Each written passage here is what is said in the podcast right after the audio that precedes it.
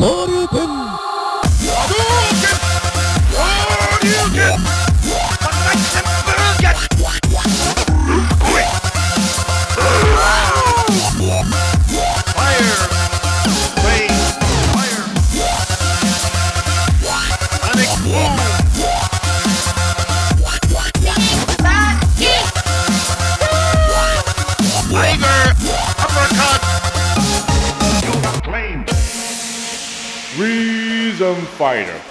Bonjour à tous et bienvenue pour ce sixième numéro de Rhythm Fighter.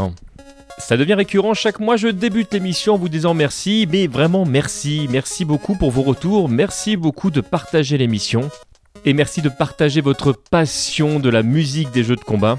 Cela génère des conversations très intéressantes, ça soulève des questions et ça nous fait parfois découvrir des anecdotes. Donc merci, merci. Le mois dernier, nous avions laissé nos 8 Street Fighter se reposer après deux mois de combat intensifs. Eh bien, ce mois-ci, nous allons nous diriger vers les quatre derniers, les quatre personnages non jouables de ce premier jeu de référence du genre.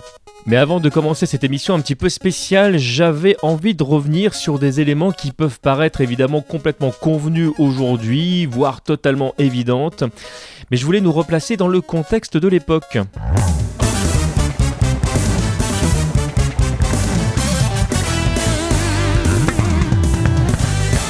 Lorsque j'ai découvert Street Fighter 2, nous étions en 91 ou 92 et j'étais un jeune adolescent, j'avais déjà joué au premier jeu, je ne m'en souvenais absolument pas à l'époque. Et lorsque j'ai mis les doigts la première fois sur la borne, il n'y avait que 8 personnages qui étaient disponibles. Euh, à aucun moment de base, on vous donne une information pour vous dire qu'il y en aura d'autres. Et lorsque la première fois j'ai enfin battu le septième personnage, parce qu'à l'époque il fallait battre l'ensemble des personnages qui étaient euh, sur la map, quel ne fut pas mon étonnement lorsque je vis trois nouveaux visages s'afficher à l'écran. Tout ça ne dure qu'un très court instant et l'avion qui vous permet de se déplacer de personnage en personnage se dirige soudainement vers l'un de ces trois personnages. Le rond démarre et là on comprend qu'il y en a d'autres des personnages. Bah il y en a trois autres Waouh Et le premier de ces trois personnages quel est-il? Lorsque l'on se bat contre ce boxeur la première fois, le match il dure pas très longtemps. On ne connaît absolument pas le gameplay ou les patterns du personnage. Tous les coups semblent étranges, le stage brille de partout, et puis le personnage fait super mal. pardon, le nom du personnage. Ah bah le nom du personnage, c'est. Euh, ah oui, c'est une bonne question. Alors on avait dit, hein, vous vous souvenez, hein, dans cette émission qu'on userait plutôt des noms qui sont arrivés jusque chez nous.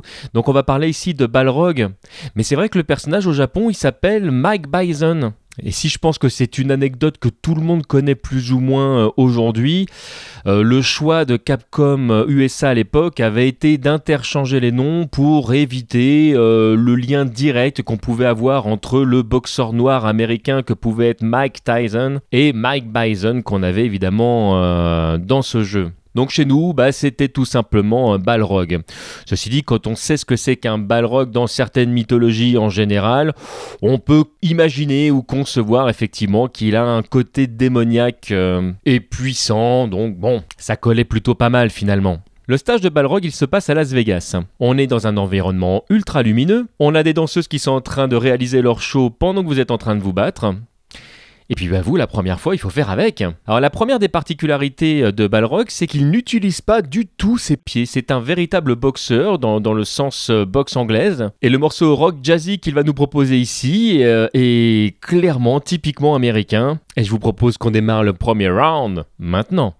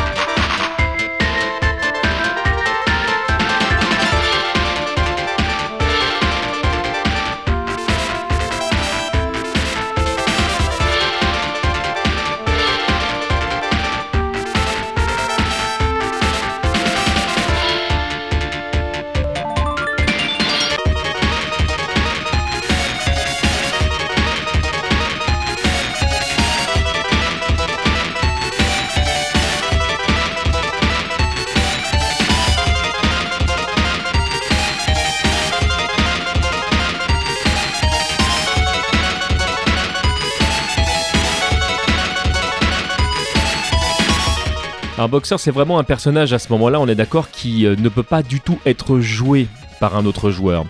Donc Capcom s'est euh, permis euh, de lui mettre des coups qui font extrêmement mal. Il a notamment ce qu'on appelle aujourd'hui le turn punch, qui euh, fait des dégâts absolument euh, astronomiques. On ne sait absolument pas à quel moment il faut garder, il faut éviter le coup. Moi, je vous avoue que quand euh, j'arrivais devant lui, les premières fois, j'essayais d'utiliser tous les coups qui me permettaient d'être un minima invincible. Et comme je jouais Ryu, eh ben, j'utilisais le plus souvent possible sur les coups le Shoryuken qui me permettait d'arriver à placer euh, des frames qui voilà qui faisaient que j'étais euh, plutôt en sécurité. Il fallait bien lire le jeu bah, parce que bah, tout simplement si jamais vous le faisiez dans le vide, vous étiez totalement à la merci d'un premier stun qui euh, très souvent s'enchaînait sur un deuxième derrière, hein, suivant le réglage de difficulté qui avait été mis sur la borne. Alors quand on commence à connaître le personnage, ses patterns, quand on commence à maîtriser réellement le jeu, en fait Balrog ne vous offrira pas beaucoup de difficultés.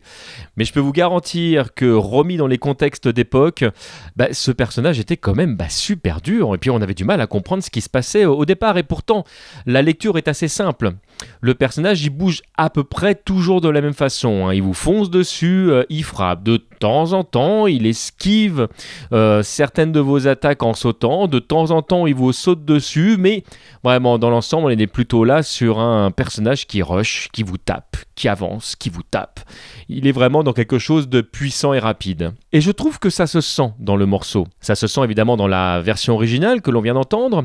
Mais je trouve que ça se sent particulièrement dans la version remixée. Hein toujours euh, tiré euh, des mêmes jeux, hein, sortis sur FM Town et 3DO. Et quand j'écoute ce morceau, ça me fait penser aux films que je regardais dans les années 80-90. Ça me fait penser à des films comme euh, Rocky 2, Rocky 3. Il y a vraiment une ambiance très chaud à l'américaine, très mise en avant de la notion de puissance. Ça sent la testostérone, on parle de virilité. C'est le muscle qui parle ici.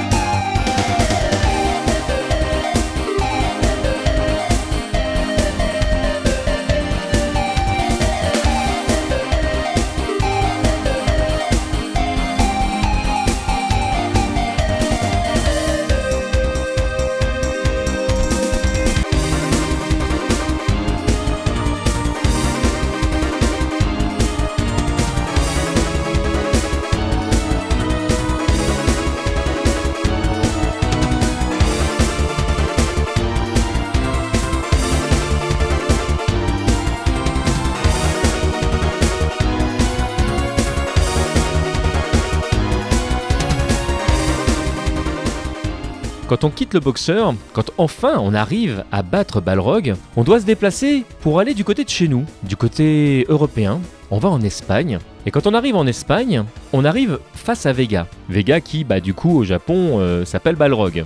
Et quand on arrive face à Vega, c'est une ambiance vraiment particulière. D'abord parce que le personnage vous accueille masqué. Il a une griffe. Bon d'abord c'est pas très rassurant, mais les codes que j'avais à l'époque me faisaient penser un petit peu euh, euh, à un chevalier masqué. Il avait pas d'épée, il avait des griffes. Moi les griffes, bah, ça me faisait euh, référence à Freddy. Hein. on était dans les griffes de la nuit. Bon c'était un boss donc c'était pas forcément un gentil. Et puis ce qui est très étrange c'est que bah, vous arrivez dans un environnement quand même qui est complètement grillagé. Il y a des gens qui ont l'air très contents de pouvoir euh, euh, voir ce match. Hein. Ils sont euh, tous sourires, mais ils sont derrière le grillage. Et vous êtes face à lui. Et là, il y a cette musique, cette musique typiquement espagnole qui est ultra entraînante. Un petit peu trop à mon goût la première fois que je me retrouve face à Vega parce que c'est super déstabilisant parce que ça fait quand même super peur. Puis je vous rappelle, hein, vous jouez vos pièces à l'époque, vous venez de réussir à battre euh, Balrog, vous avez quand même mis euh, de l'énergie et de l'argent à l'intérieur. Et puis là, il y, a, ce personnage qui bouge dans tous les sens, et il y a ce sentiment qu'à chaque fois que vous le touchez, vous avez l'impression que c'est vous qui êtes en train de vous faire mal. je n'arrivais pas du tout à comprendre comment j'allais pouvoir toucher l'espagnol.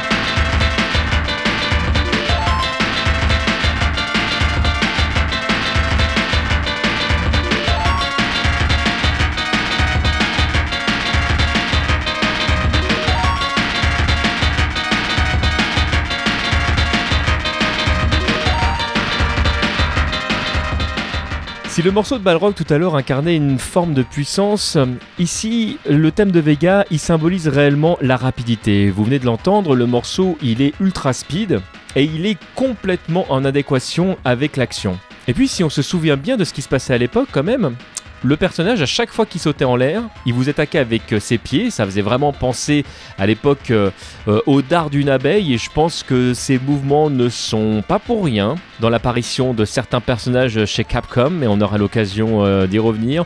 Ou certainement également sur le choix de certains costumes que l'on a pu voir entre autres dans Ultra Street Fighter 4. Mais il est clair que dès que vous vous approchiez un tout petit peu près de sa jambe ou de son pied, c'était forcément à votre détriment. De temps en temps, il se mettait en boule. On comprenait pas trop pourquoi. Et puis finalement, il, speedait pour faire une roulade vers vous qui se terminait avec les griffes. Ou de temps en temps, il faisait une espèce de glissade balayette euh, qu'on ne voyait pas venir. Ce qui fait que vous passiez votre temps à essayer de rester accroupi, à camper. Mais dès que vous campiez, bah, il vous attaquait par au-dessus. Comme Chun-Li saute sur les murs pour aller plus haut. Quand vous balancez une boule d'énergie, il l'esquive parce qu'il fait des saltos. Euh, on était complètement pris en cage à la merci du personnage. Et une fois que vous aviez commencé à comprendre deux trois trucs, pour peu que vous aviez un personnage à projectile que vous arriviez à viser juste, est-ce que le personnage tombe dessus? Le personnage il faisait autre chose. Il attrapait le grillage, il s'agrippait dessus, il grimpait, il quittait l'écran. Alors là, ok, vous vous êtes tout seul à l'écran. Mais où est-il passé? Et forcément, vous savez qu'il va revenir. Et vous savez que ça va être douloureux. Et là, quand il revient à l'écran, c'est rapide, c'est fulgurant même. Aucun joueur, la première fois qu'on le rencontre, n'est capable de réagir, ça va beaucoup trop vite. Et là, de deux choses l'une. Ou il enfonce profondément ses griffes dans votre corps, hmm, votre barre de vie. Ou il vous attrape et il vous retourne pour vous exploser le crâne sur le sol du stage. Hmm, votre barre de vie. Et tout ça, toujours, c'est cette musique ultra rapide. Mais alors qu'est-ce qu'ils ont fait dans la version euh, reprise sur 3DO par exemple? Bah, Ils ont fait l'inverse. Je ne sais pas si vous vous souvenez d'une des émissions précédentes, mais on parlait de Rolento et du choix qu'avait fait Sega de ralentir la musique. Et eh bien c'est exactement ce qu'ils ont fait pour le thème de Vega.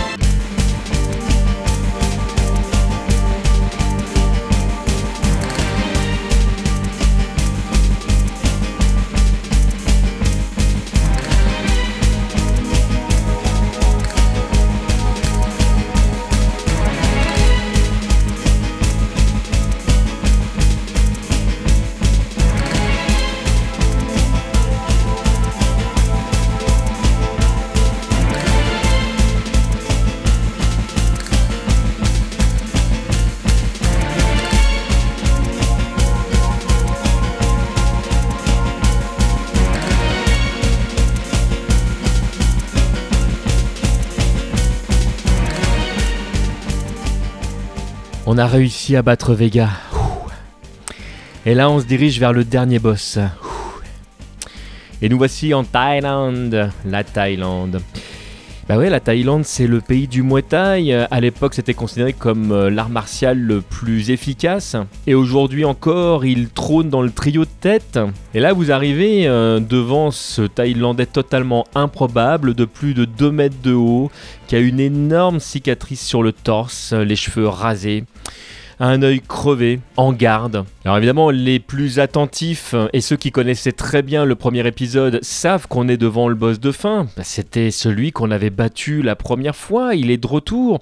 On sait qu'il a des boules de feu absolument euh, incroyables. Pour ma part, c'est à ce moment-là que j'ai percuté que Street Fighter 2 était la suite de Street Fighter. Oui, ça peut paraître bête comme ça, hein.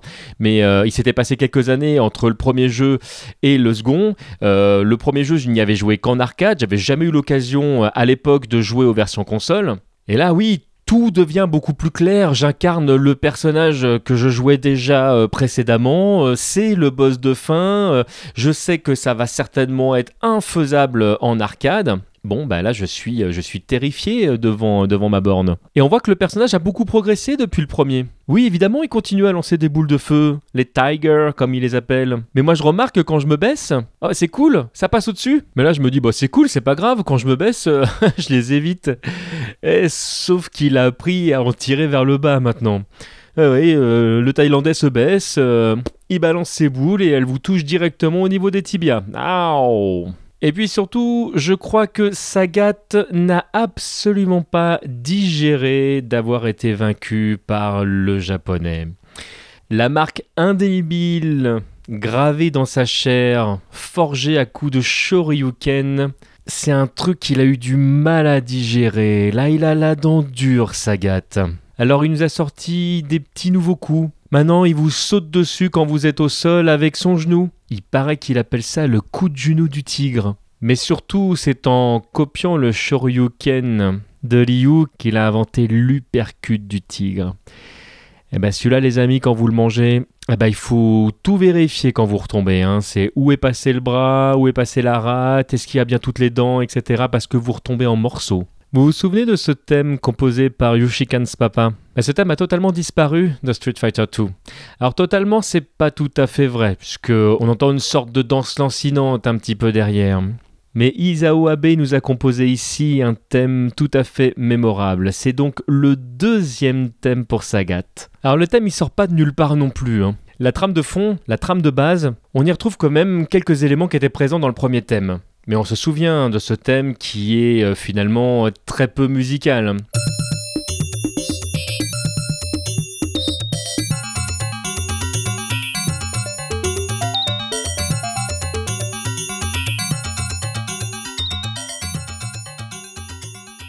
Alors déjà, première étape, il y a certaines choses qu'on va modifier, notamment le thème est beaucoup plus lent.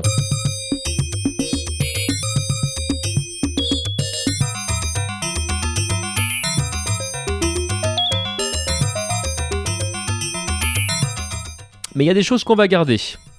On va garder ces petits sons de cloche.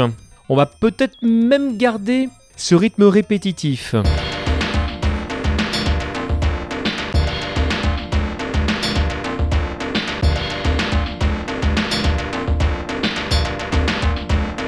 Mais surtout, surtout, on va rajouter ce thème emblématique que Sagat va quasiment emmener avec lui partout.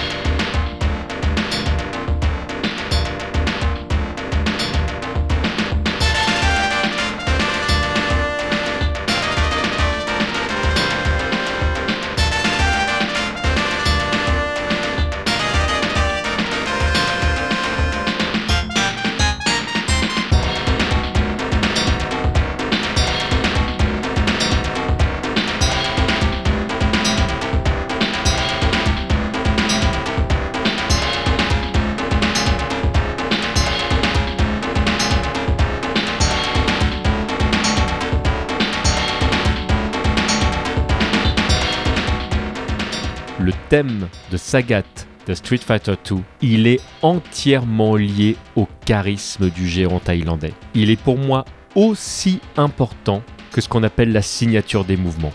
Il arrive très souvent que quand on arrive au moment euh, de la version réorchestrée dans Rhythm Fighter, j'ai tendance à vous dire à quel point je préfère la version réorchestrée.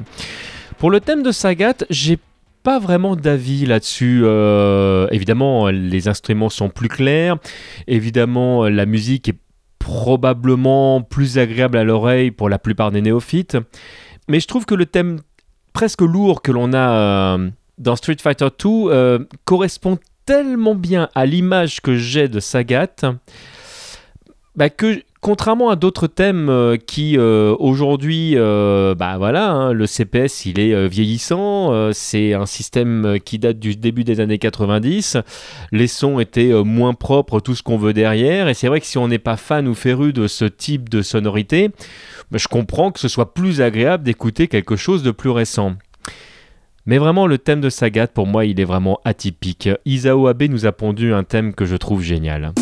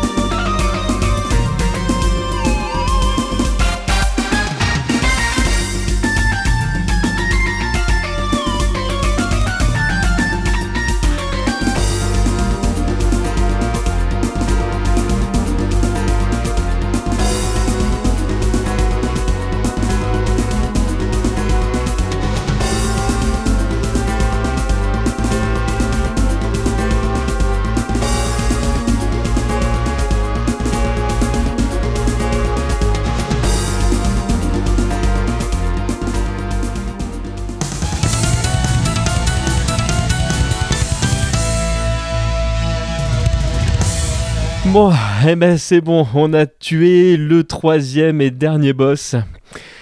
On peut regarder euh, la fin de notre personnage, on l'a quand même bien mérité. Qu'est-ce que c'est que ce visage qui apparaît à l'écran? En plus, il a une drôle de tête là avec son espèce de chapeau bizarre. Il y a... Quoi? Sagat n'est pas le boss de fin? Ok, alors là, il y a un problème. Là, on arrive dans. Ouloulouloulou, qu'est-ce que c'est que ce bordel? On arrive dans une étrange arène avec une énorme cloche au milieu. Il y a des moines thaïlandais qui nous regardent. Là, il y a un mec qui est planté de l'autre côté du ring avec une énorme cape et qui bouge pas, qui nous regarde. Non, mais avec le mal que j'ai eu à battre les trois premiers boss, qu'est-ce que. Bah, alors là. Euh, ça va, être un, truc de, de malade. Je, veux dire, Sagat, il balance des boules de feu absolument énormes, en haut, en bas. L'autre, il saute sur les murs. Euh, l'autre, il nous fonce dessus. Non, mais clairement, si ce personnage a au moins un des coups des boss précédents, je suis mort, c'est clair.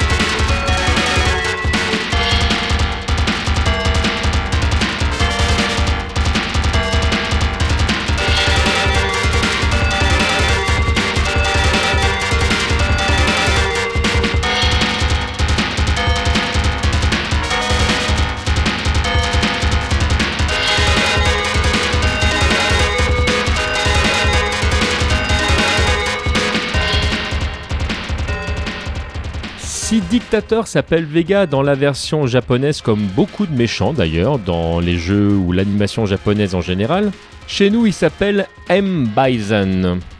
Très souvent on l'a appelé Monsieur Bison. Et Bison, comme vous venez de l'entendre, il a vraiment un thème atypique. Presque un thème qui emprunte des éléments au cinéma d'horreur de la moitié du XXe siècle. La cloche que l'on entend, ce côté aérien, rappelle que l'on a dû gravir tous les échelons pour arriver jusqu'à lui. C'est lui le véritable boss. Et puis quand on connaît l'histoire de certains personnages, bah on lui en veut un petit peu. Enfin, je veux dire, il a quand même tué Charlie, le copain de Guile. Il a tué le père de Chun-Li. C'est sur lui qu'enquête Zangief. Apparemment, son organisation euh, est à l'origine de l'accident d'avion de Blanca. Donc, Bison, c'est pas un gentil. Et c'est vrai que dans le gameplay du personnage, on retrouve rien de ce qu'on a vu euh, précédemment. Lui, il balance pas des boules de feu, il se jette vivant sur vous, tout en s'enflammant. Il vient se planter sur votre tête euh, en vous écrasant avec ses deux talons. Il fait des retournées euh, avec des techniques de coups de pied ciseaux, tout va bien. Puis à chaque fois qu'il vous saisit pour vous emmener de l'autre côté du ring, votre barre de vie perd un petit quart comme ça au passage, rien de grave. Si si, il fait des flammes aussi hein, quand, quand il vous tape dessus pour bien signifier la douleur. Et puis tous ses coups sortent tout seuls et il paraît totalement invincible. Bison, c'est le personnage... Mais alors il donne quoi son thème une fois qu'il a été réorchestré? Le thème y perd euh, dans son côté euh, horrifique, dans le sens où les instruments qui sont choisis ont quelque chose de, plus clair, moins fantomatique, mieux défini. Et c'est un peu comme le thème de Sagat pour moi. Je crois que j'ai une préférence pour le thème d'origine. J'aimais bien le fait qu'on voit pas tout à fait les contours des instruments. J'aimais bien qu'on n'entende pas toutes les subtilités parce qu'il y avait une sorte de, de, bouillie euh, euh, liée au support d'origine. J'aimais bien ce côté un petit peu caché, je vous avouerai. Pour autant, le thème il est très bien, je vous en fais la démonstration tout de suite.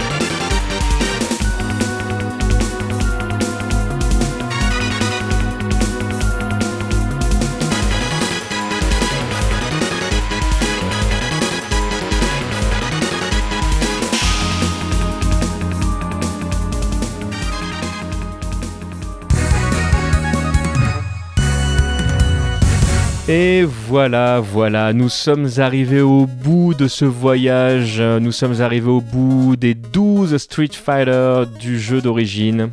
Rassurez-vous pour les fans de Capcom et de Street, on y reviendra, ça c'est clair, on y reviendra dans de prochaines émissions. Parce qu'évidemment, on a encore beaucoup, beaucoup de choses à dire sur les combattants des rues. Et même sur ces thèmes qu'on a pu entendre euh, lors de ces trois émissions, on aura des choses sur lesquelles revenir, notamment parce qu'il y a eu Super Street Fighter 2, notamment parce que bah il y a un autre personnage sur lequel il faudra forcément qu'on revienne un moment ou un autre.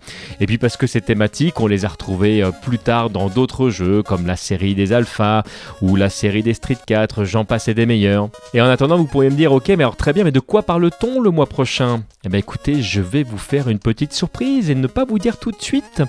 Mais par contre, il y a un truc que je peux vous dire, c'est que officiellement, on va quitter Capcom pour aller voir la concurrence. Juste pour teaser, je ne vais prendre que les trois premières lettres de l'éditeur, puis vous essayerez de deviner de quoi il en retourne. Nous allons parler d'un jeu SNK. Ah, vous connaissez déjà, d'accord. Peut-être que j'aurais pas dû prendre ces trois lettres-là. Bah, je vous donne rendez-vous le mois prochain. Allez, c'est pas grave, c'est pas grave. En attendant, je vous fais à tous de gros gros gros poutous et je vous invite à garder le rythme.